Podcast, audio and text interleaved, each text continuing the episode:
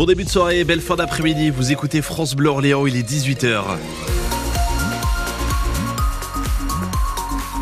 Le journal présenté par François Guéroux. Bonsoir François. Bonsoir Léo, il y aura un peu de soleil pour la Saint-Valentin. Oui, absolument, même si on démarre la journée de, du mercredi 14 février avec un ciel bien couvert, des éclaircies sont attendues en toute fin de journée et des températures beaucoup plus élevées que pour la saison, 15 à 16 degrés au meilleur de la journée. L'association des maires du Loiret ne portera pas plainte contre l'État. Ce devait pourtant être une première en France. La ML45 avait annoncé l'été dernier son intention de porter plainte pour non-assistance à personne en danger afin de dénoncer le problème de désertification médicale qui touche désormais toutes les communes du département. Cette volonté était portée à l'époque par Pauline Martin, alors présidente de l'AML. Devenue sénatrice, elle a été remplacée à la tête des maires du département par Jean-Jacques Mallet, le maire de Bellegarde.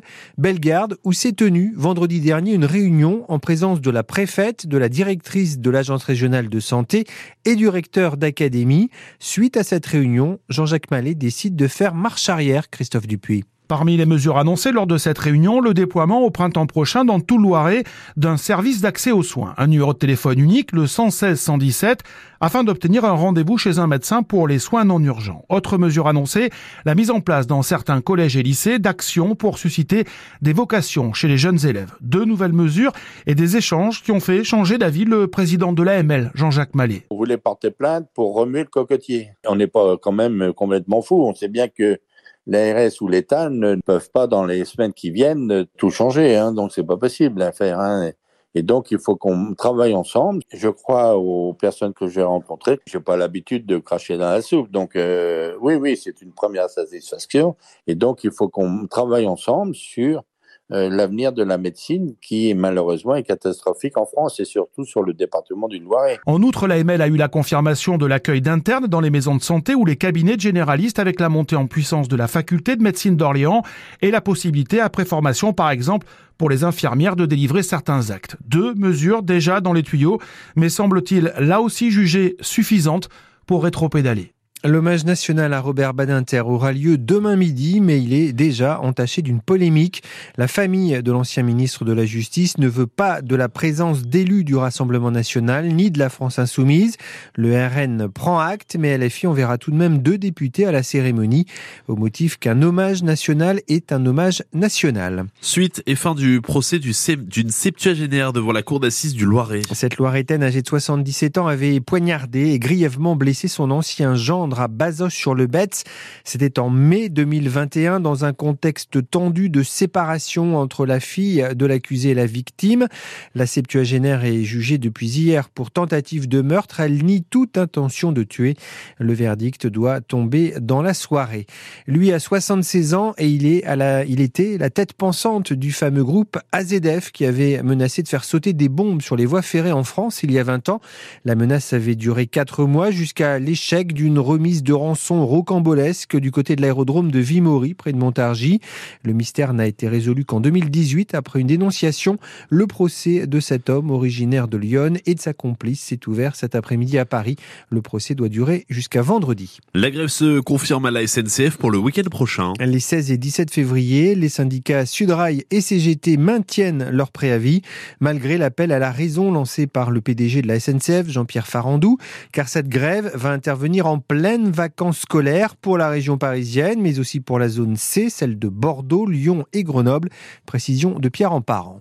La dernière réunion de négociation hier soir n'a pas convaincu Sudrail et la CGT. Les deux syndicats prévoient donc une forte mobilisation, jusqu'à 70% de grévistes. À leurs yeux, les promesses faites après la grande grève de Noël 2022 n'ont toujours pas été tenues, comme par exemple la présence de deux contrôleurs par TGV. De son côté, la direction propose des augmentations de salaire, un millier d'emplois supplémentaires, dont 200 contrôleurs et une prime de 400 euros en mars. Seul la CFDT cheminot a décidé de lever son préavis.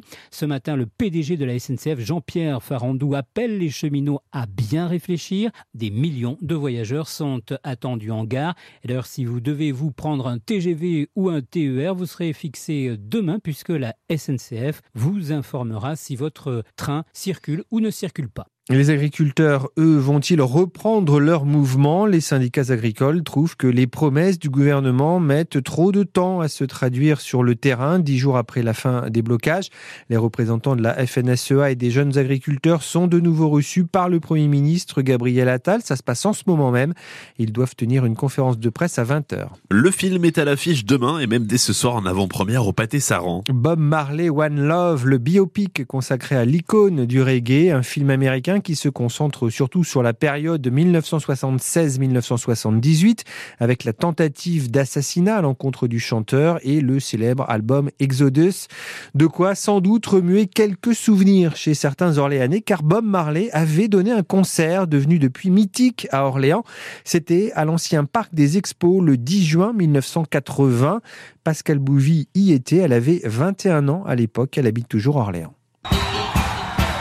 On était un bon petit groupe d'amis et on s'est dit, bah tiens, on va aller voir le concert de Bob Marley. Et on s'était donné rendez-vous. Euh, il y avait une foule, un monde impressionnant. Donc j'ai pas retrouvé mes amis, ce qui fait que je suis rentrée dans le hall. Bah, il y avait tellement de monde groupé devant la scène que j'ai pas pu trop m'approcher. Mais une ambiance extraordinaire. J'étais très loin de Bob Marley, mais je le voyais danser, chanter, ces petites nattes qui partaient en l'air et tout. Il y avait une ambiance de folie. Et moi, je me suis éclatée en regardant aussi euh, tous les techniciens qui s'occupaient des lumières, le son, etc., qui dansaient aussi sur leur podium et tout.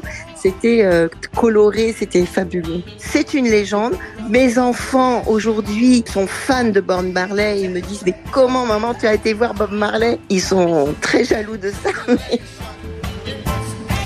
Et à noter une émission spéciale Bob Marley sur France Bleu Orléans. Ce sera vendredi matin de 9h à 9h30. Et puis toute la journée de ce vendredi, vous pourrez également gagner des places pour aller voir le film au cinéma. Allez, on termine ce journal cette fois-ci par une voix mais sans musique. Et une voix reconnaissable entre toutes. Écoutez bien. France Bleu présente Sport et légende. Les grandes figures du sport vous donnent rendez-vous sur France Bleu. Après les frissons, place aux souvenirs de Pelé Marie-Josée Pérec, de Bernard Hinault à Michael Jordan, d'Ayrton Senna à David Douillet, revisiter les exploits des champions de légende. C'était il y a dix ans déjà sur notre antenne pour la promotion d'une chronique. Cette voix, vous l'aurez sans doute identifiée, c'était aussi celle de Rambo et de Rocky dans les versions françaises des films de Sylvester Stallone. C'était surtout celle du comédien Alain Dorval. Il est décédé la nuit dernière à l'âge de 77 ans. Alain Dorval était le père d'Aurore Berger, l'actuel ministre délégué à l'égalité femmes-hommes.